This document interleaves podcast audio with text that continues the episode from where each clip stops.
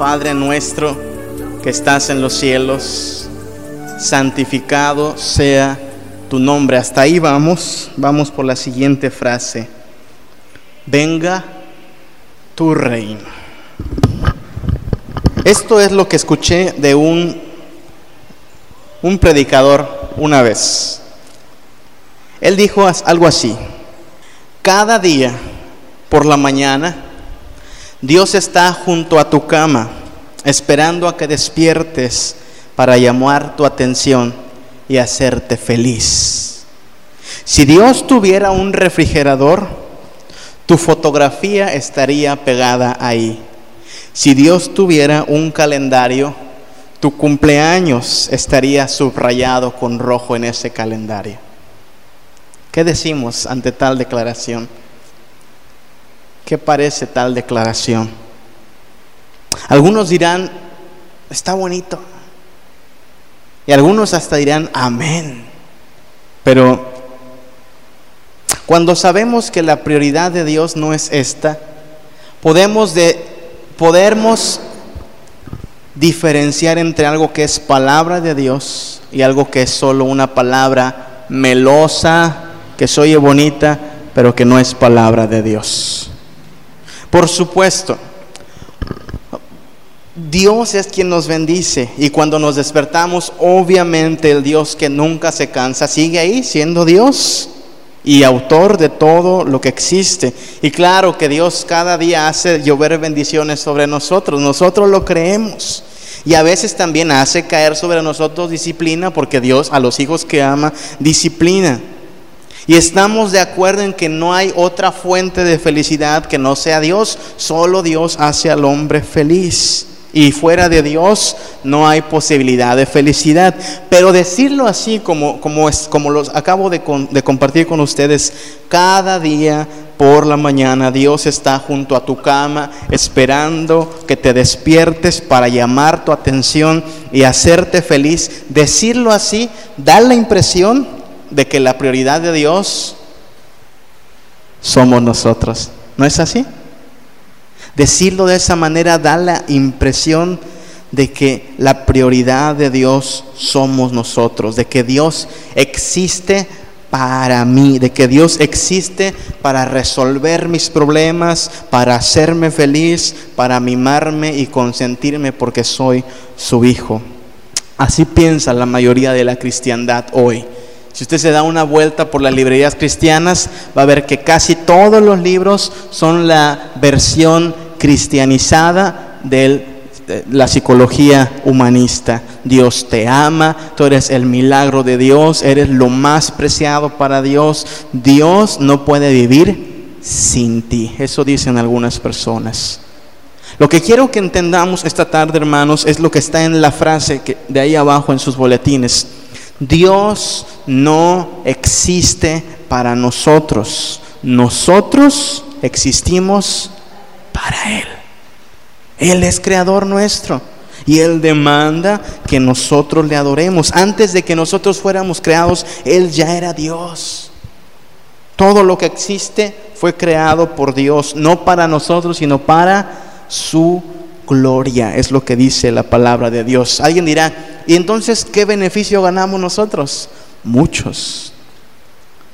Porque cuando Él hace todo para su gloria, nosotros somos los más beneficiados. Nos salimos ganando.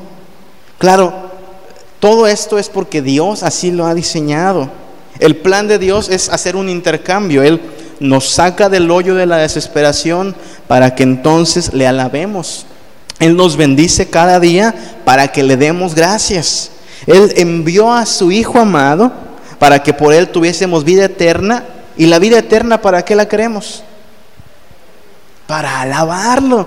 Eso es lo que pretende Dios. Él nos brinda verdadera felicidad para que usted y yo digamos todos los días, no quiero nada fuera de ti. Fuera de ti nada deseo. Tú eres la roca de mi salvación, contigo tengo suficiente. Así concluimos que la prioridad de Dios no somos nosotros, la prioridad de Dios es la alabanza de su nombre, como veíamos hace rato. Para eso fuimos creados. Alguien dirá entonces, Lo que está diciendo usted es que Dios necesita que le alabemos. ¿Cree usted que eso es cierto? ¿Dios necesita que le alabemos? No, Dios no necesita que le alabemos, pero nos creó para que le alabemos. Y Él demanda que sus criaturas le alaben. Por eso envió a Jesucristo su Hijo, para que nos quitara la venda del pecado y descubriéramos al único que merece ser adorado. Entonces, a todo esto, ¿cuál es la prioridad de Dios? ¿Qué es lo más importante para Dios? ¿A qué se dedica Dios? El tema de hoy es un Padre ocupado. ¿En qué está ocupado nuestro Padre Dios? Hace tiempo, cuando mi hermana y yo apenas estábamos en la primaria, mi papá consiguió madera, muy buena madera, y dijo, les voy a hacer una litera. Pero esta litera va a ser especial, va a tener cajones grandes para que guarden toda su ropa, y va a tener librero para los muñecos de Reb, y va a tener librero también para los libros de Samuel. Como un ingeniero se puso a hacer planos, compró madera, compró tornillos, empezó a cortar la madera. Todos los días salíamos en la mañana a la escuela y mi papá ya estaba trabajando en la litera. Regresábamos de la escuela y papá seguía trabajando en la litera. Y durante este tiempo que hizo la litera, mi papá siguió siendo papá, pastor y esposo. Pero su prioridad era terminar esa litera, ese era su trabajo. Y más de una ocasión, mi hermana y yo decíamos, ya quiero que mi papá termine la litera. En este sentido, lo mismo está haciendo Dios, no con una litera, con su reino. Todos los días la prioridad de Dios es establecer su reino. ¿Cómo lo hace? Rescatando a aquellos que están en pecado, trayéndolos a la luz, quitándole poder y autoridad a Satanás y sus secuaces, demostrando que Él sigue siendo poderoso y soberano, levantando a aquellos que Él quiere levantar y humillando a aquellos a quien quiere Él humillar. Así está extendiendo Él su reino. Cuando decimos venga tu reino. Estamos diciendo, ya Señor, termina tu obra. Termina lo que empezaste con la venida de tu Hijo Jesucristo. Cuando decimos venga tu reino, estamos entendiendo que nuestro Dios hasta el día de hoy no está sentado en sus laureles allá en los cielos, Él está trabajando en extender su reino. Eso no le quita que nosotros recibimos cada día bendiciones y ayuda, pero su prioridad es extender su reino. Hay cuatro implicaciones en el clamor, venga tu reino, y las vamos a escribir en esta tarde. primer lugar, venga tu reino es el anhelo de la creación. ¿Oyó? El anhelo de la creación. Romanos capítulo 8, versículos del 19 al 22. Dice, porque el anhelo ardiente de quién? de la creación es el aguardar la manifestación de los hijos de Dios. Porque la creación fue sujetada a vanidad, no por su propia voluntad, sino por causa del que la sujetó en esperanza. Porque también la creación misma será libertada de la esclavitud, de la corrupción, a la libertad gloriosa de los hijos de Dios porque sabemos que toda la creación gime a una y a una está con dolores de parto hasta ahora. ¿Qué quiere decir este pasaje? Quiere decir que la creación está también anhelando el reino de Dios que se ha consumado. Usted debe recordar cuando el hombre, Adán y Eva pecaron, que, ¿en qué consistió el castigo de Dios? El Señor dijo, por tu causa maldita será toda la tierra. Hasta el día de hoy lo que tenemos aquí en el terreno baldío y en su casa seguramente esos cadillos y esa maleza que se levanta sin que usted la siembre y sin que usted la riegue es un recordatorio. Vivimos en una tierra bajo maldición, una tierra caída. Cada huracán cada tornado, cada tsunami, cada terremoto, cada sequía y cada frío nos recuerda que estamos en una creación caída. ¿Sí? El calentamiento global nos recuerda que este mundo está pronto a perecer, ¿sí? La muerte de animales, la proliferación de animales, plagas le llamamos, nos recuerda que estamos en una tierra caída. ¿Qué está esperando la, creación completa? Versículo 20 porque la creación fue sujeta a vanidad no por su propia voluntad, sino por causa del que la sujetó en esperanza. La creación está esperando a que se cumpla la esperanza que tiene. ¿Cuál es esa esperanza? Versículo 19. Aguardar la manifestación de los hijos de Dios. Esperar a que el número de los hijos de Dios esté completito. Cuando esté completo el número de los hijos de Dios, vendrá el fin y entonces se cumplirá lo que dice segunda de Pedro 3:13, que nosotros esperamos según sus promesas cielos nuevos y tierra nueva. Aquí es donde tengo que darle un punto a favor de los testigos de Jehová que pintan el regreso de Jesucristo. ¿Y si ha visto sus folletos? Animales, paisajes muy bonitos, al parecer así va a ser. No sabemos si vamos a usar ropa como ellos ponen a la gente con ropa, pero sí creemos que esta tierra no va a ser destruida. Es decir, es creación de Dios, no va a ser aniquilada. No sabemos si va a ser igual o diferente a como es, pero algo es que es cierto es que esperamos cielos nuevos y tierra nueva. Esto es importante porque algunas personas tienen la idea de que uno cuando muere su alma se va con Dios y que así va a estar en el cielo por los siglos de los siglos, en las nubes suspendidos con Dios, como Gasparín. No es así. ¿Qué va a pasar según la Biblia? Cuando Cristo venga, las almas vuelven a dónde? A su cuerpo y resucitamos en cuerpo y alma y se levanta de la tumba cuerpos resucitados, cuerpos glorificados, nuevos. Y entonces el Señor juzgará a la tierra y la va a recrear. Y nosotros estaremos para siempre con Él en la tierra delante de su trono. Cuando decimos, venga tu reino, la creación dice, amén.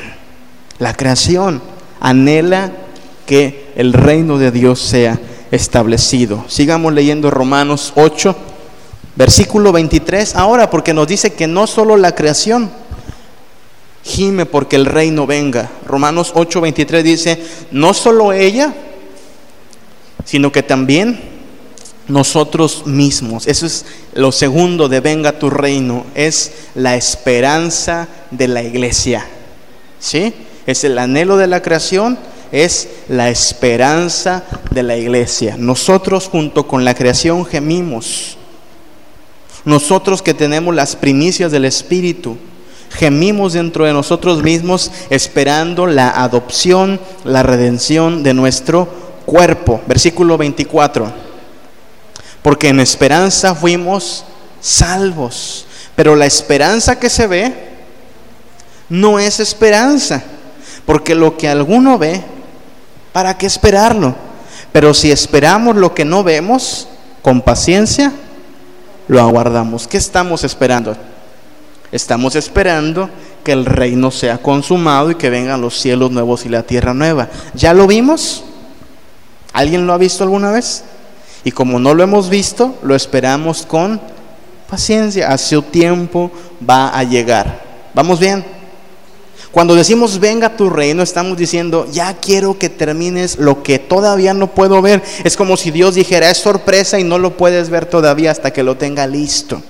¿Cuándo va a ser? El día que Cristo venga, el telón se va a bajar y veremos las maravillas que Dios tiene preparados. Pero ¿para quién son estas maravillas?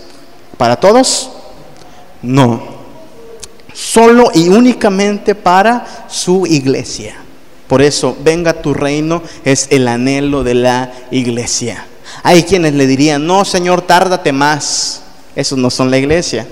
Tárdate más porque todavía no me caso, tárdate más porque todavía no veo a mis nietos, tárdate más porque todavía no acabo mi carrera. Personas que estarían bien si Dios no viene. Espero que nuestro anhelo cada día sea Dios. Si tú quieres venir hoy, ven hoy de una vez. ¿Cuántos oran así? ¿Quién ora así, hermanitos? ¿Estamos orando así al Señor? En el Padre nuestro así deberíamos estar pensando.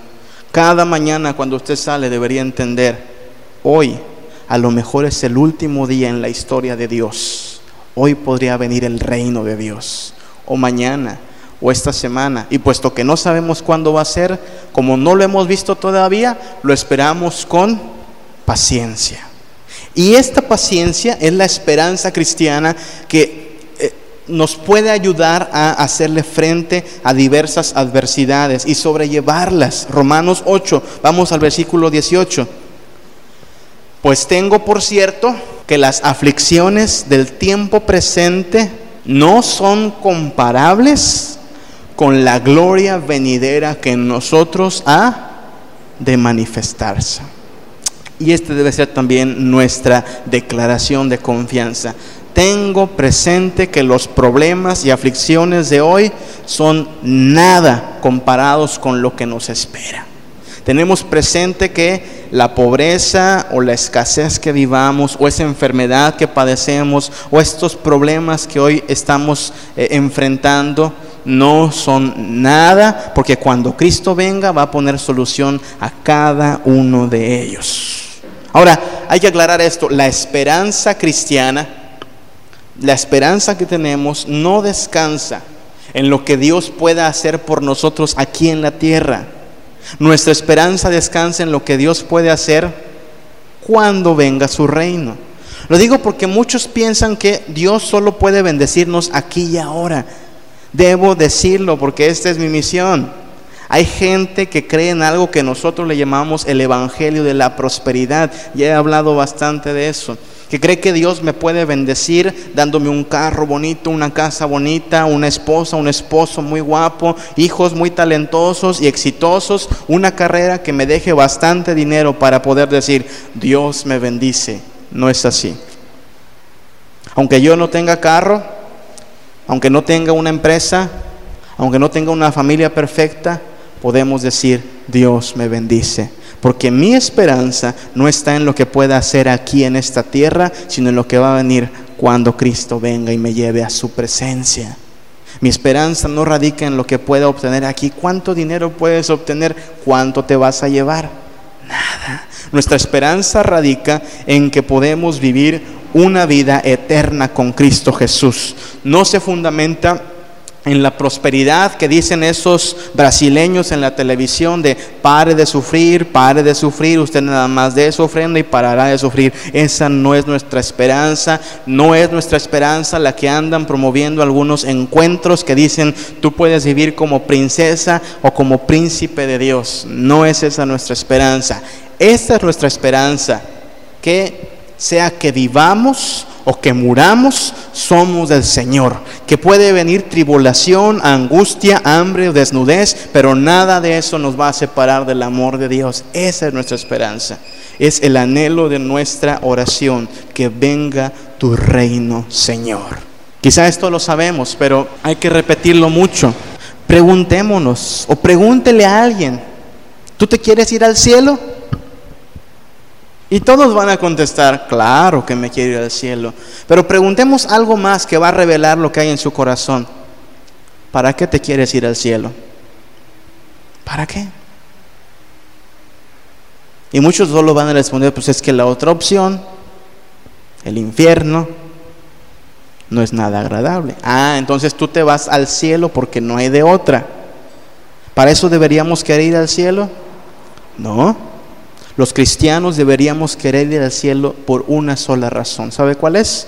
Que ahí está Jesús. Y yo y usted deberíamos querer estar con aquel que nos amó tanto que dio su vida hasta la muerte. Porque ahí está el mismísimo Dios que nos creó y usted y yo fuimos creados para darle gloria a Él. Me temo que aquellos que dicen, quiero irme al cielo para estar con mi familia, o quiero irme al cielo porque ahí está mi amor, o quiero ir al cielo porque ahí no voy a sufrir, me temo que todavía están muy cortos. No entienden que lo que hace que el cielo sea cielo es que ahí está Dios. Nada más. Si ahí no estuviera Dios y Jesucristo su Hijo, eso no sería cielo. Segunda los Corintios 4:16. Por tanto, no desmayamos No nos cansamos, no tiramos la toalla. Antes, aunque este, nuestro hombre exterior, se va, ¿qué? Desgastando. Todos los días se va desgastando. El interior, no obstante, se renueva de día en día. Porque esta leve tribulación momentánea, oiga bien, esos son los problemas de cada día. Son leves tribulaciones momentáneas, produce en nosotros un cada vez más excelente y eterno peso de gloria. ¿Qué quiere decir eso? Cuando usted sienta el tirón de la enfermedad, debería anhelar, ya quiero que venga el reino de Dios, porque entonces tendré un cuerpo nuevecito que no se envejece, que no sufre, que no se cansa. Cuando usted siente hambre o necesidad porque ya no alcanza, deberíamos decir, ya quiero que venga el reino de Dios, porque ahí no hay que comprar nada. Todo está con estirar la mano, el árbol de la vida está a nuestro alcance, tendremos lo suficiente para vivir. ¿Me explico? Las dificultades y problemas de hoy tienen solución cuando miramos a la eternidad. Versículo 18, no mirando nosotros las cosas que se ven, sino las que no se ven, pues las cosas que se ven son temporales, todo posesiones, salud, riqueza, fama, todo eso es temporal, pero las que no se ven son eternas. Entonces, el anhelo de la iglesia, ¿cuál es? Venga tu reino. Ya, Señor, acábalo. Porque tu iglesia está sufriendo hasta el día de hoy. Nos persiguen, nos maltratan, se burlan de nosotros. Pero cuando venga el reino de Dios, se demostrará quién es vencedor. La iglesia va a salir vencedora. Por otro lado, número tres, cuando decimos venga tu reino es la esperanza de la iglesia, pero en tercer lugar es el terror de los incrédulos. La esperanza de la iglesia. Tercero, el terror de los incrédulos. Vamos así, cuando decimos venga tu reino, la creación da un suspiro diciendo, Ah, ojalá sí venga pronto. Cuando decimos venga tu reino, la iglesia nosotros cobramos esperanza. Pero cuando decimos venga tu reino, los incrédulos se llenan de terror y tienen suficientes razones para temblar de espanto. Según la de Pedro 3, versículo 10. Pero el día del Señor vendrá como ladrón en la noche, en el cual los cielos pasarán con grande estruendo, y los elementos ardiendo serán deshechos, y la tierra y las obras que hay en ella serán quemadas. Puesto que todas estas cosas han de ser deshechas, ¿cómo no habréis de vivir santa y piadosamente? Es decir, puesto que sabes, está el tiempo contado, deberías ponerte a cuentas con Dios y vivir en santidad esperando y apresurándonos para la venida de Dios, en el cual los cielos encendiéndose serán deshechos y los elementos siendo quemados se fundirán. Dirán, ¿no, no acaba de decir que va a ser cielo nuevo y tierra nueva? Pues sí, Dios va a, de alguna manera, hacer una transformación extraordinaria, pero esto no puede estar contradiciendo lo que leímos en Romanos. Ambas cosas deben ser ciertas. Lo que es presente será quemado, purificado, no sé cómo, pero Dios va a traer cielos nuevos y tierra nueva. Sofonías, capítulo 1. Si sabe dónde está Sofonías? Casi no lo leemos. Sofonías 1 del 14 al 18.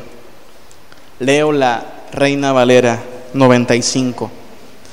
Dice, cercano está el día grande de Jehová, cercano, muy próximo. Amargo será el clamor del día de Jehová. Hasta el valiente allí gritará. Día de ira, aquel día. Día de angustia y de aprieto. Día de alboroto y de asolamiento. Día de tiniebla y oscuridad.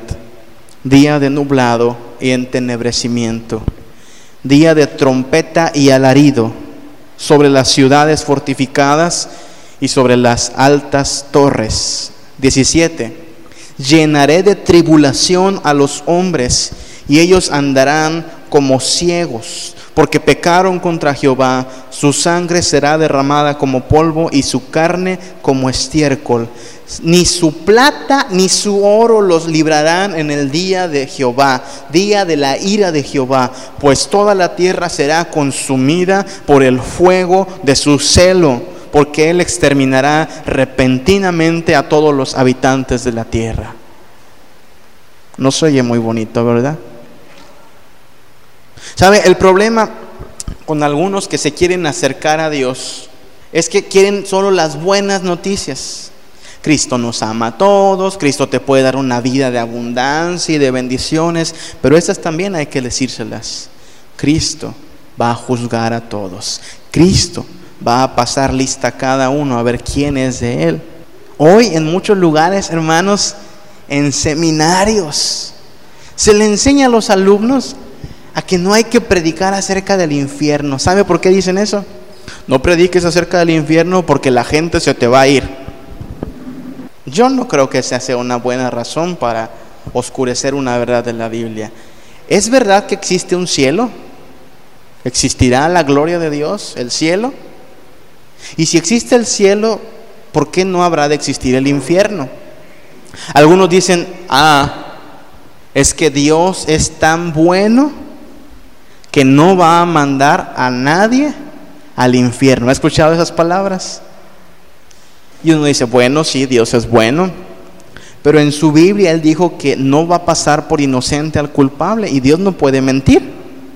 De manera que deberíamos pensar que si el día del Señor viene y si los cristianos están orando, venga tu reino, los incrédulos deberían tomar esto en cuenta y ponerse a cuentas con Dios. Apocalipsis 6:15. Dice, y los reyes de la tierra, y los grandes, los ricos, los capitanes, los poderosos, y todo siervo y todo libre, se esconderán en las cuevas y entre las peñas de los montes, y dirán y decían a las peñas, caed sobre nosotros y escondednos del rostro de aquel que está sentado sobre el trono y de la ira del Cordero, porque el gran día de su, ¿de su qué? De su ira ha llegado. ¿Y quién podrá sostenerse en pie? No me quiero imaginar. No me quiero imaginar que será el día que Cristo venga para aquellos que toda su vida han renegado de Dios. Que se les ha hablado una y otra vez. Que usted y yo les hemos dicho acércate al Señor y dicen, no, luego, Luego, eso es para después.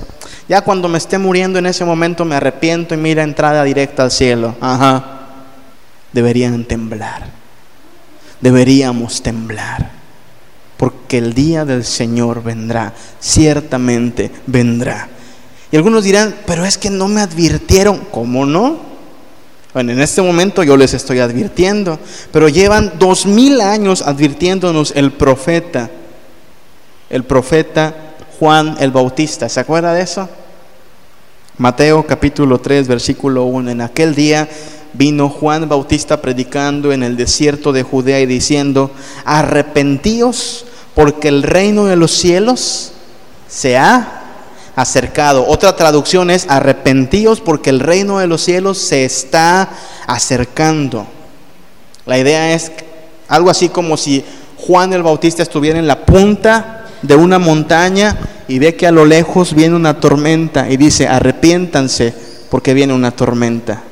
Está llegando poco a poco. ¿Cuándo va a llegar? No sabemos, pero seguramente llegará. Hasta el día de hoy este mensaje sigue vigente. Arrepentíos, porque el reino de los cielos ha llegado. Cuando decimos, venga tu reino, para la iglesia es esperanza, pero para los incrédulos es algo así como ponerlos un paso más cerca del precipicio. Dios quiera, Dios quiera que nuestra familia en conversa se arrepienta antes de aquel día. Cuarto, cuando decimos venga tu reino nos estamos refiriendo al broche de oro de la historia. Es el broche de oro de la historia, ¿quiere anotarlo? Es el broche de oro de la historia. Con eso termina toda la historia. Un día Yo no sé cómo, pero todo ojo le verá. Aquel que viene en las nubes, los cielos serán abiertos, el Señor establecerá su trono, pasará a todos delante de él, vendrá el juicio, usted y yo seremos juzgados y Dios dirá, a ver, ¿aparece el nombre de Eulogia en el libro de la vida? Sí aparece, pásale Eulogia al cielo. ¿Aparece el nombre de Chanita en el libro de la vida? No aparece, yo no te conozco, vete al infierno. ¿Aparece el nombre de Samuel? Hmm.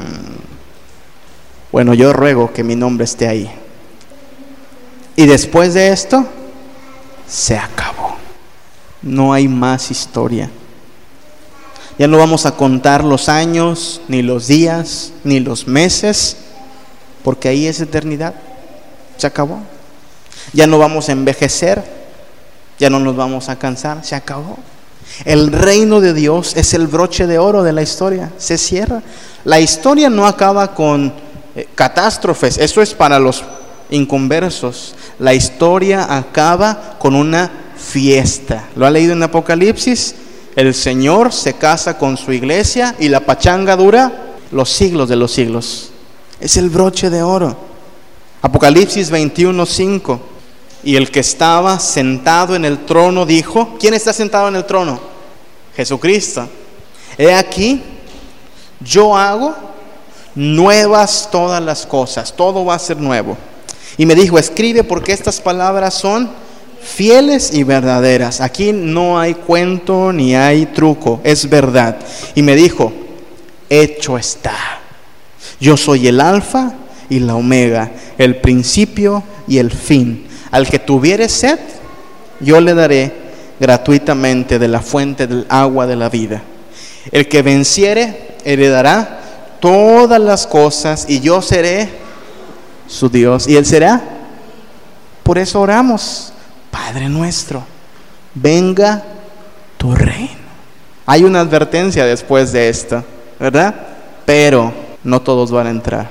Por eso Mientras estamos a tiempo hay que pedir por los que todavía no se rinden ante nuestro Señor Jesucristo. Capítulo 22 de Apocalipsis 20. El que da testimonio de estas cosas, el que testifica de esto, que es Jesús, dice, ciertamente vengo en breve. Ya se tardó bastantito, pero recuerde que para Dios un día son como mil años. Pero eso no quiere decir que no vendrá. Tarde o temprano va a venir. Ciertamente vengo en breve. Y la iglesia dice, amén. Ven Señor Jesús. Venga tu reino y hágase tu voluntad. Vamos a orar a nuestro Dios. Padre Santo, venga tu reino, Señor. Termina tu obra, Padre regresa a tu tierra, ya no como un siervo débil y manso, regresa, Padre, como un rey victorioso, Padre nuestro.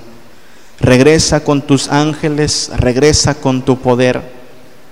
Juzga la tierra, Padre, y lleva a tu iglesia contigo a la gloria. Pero Padre, estas palabras también nos hacen pensar y preocuparnos en primer lugar por nosotros, Padre seremos tus hijos. Estará nuestro nombre escrito en tu libro de la vida.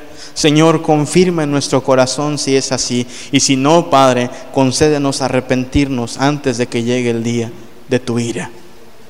Padre, también nos preocupa eh, el si nuestros amigos y familiares estarán escritos en la lista de los que heredarán la eternidad, Padre.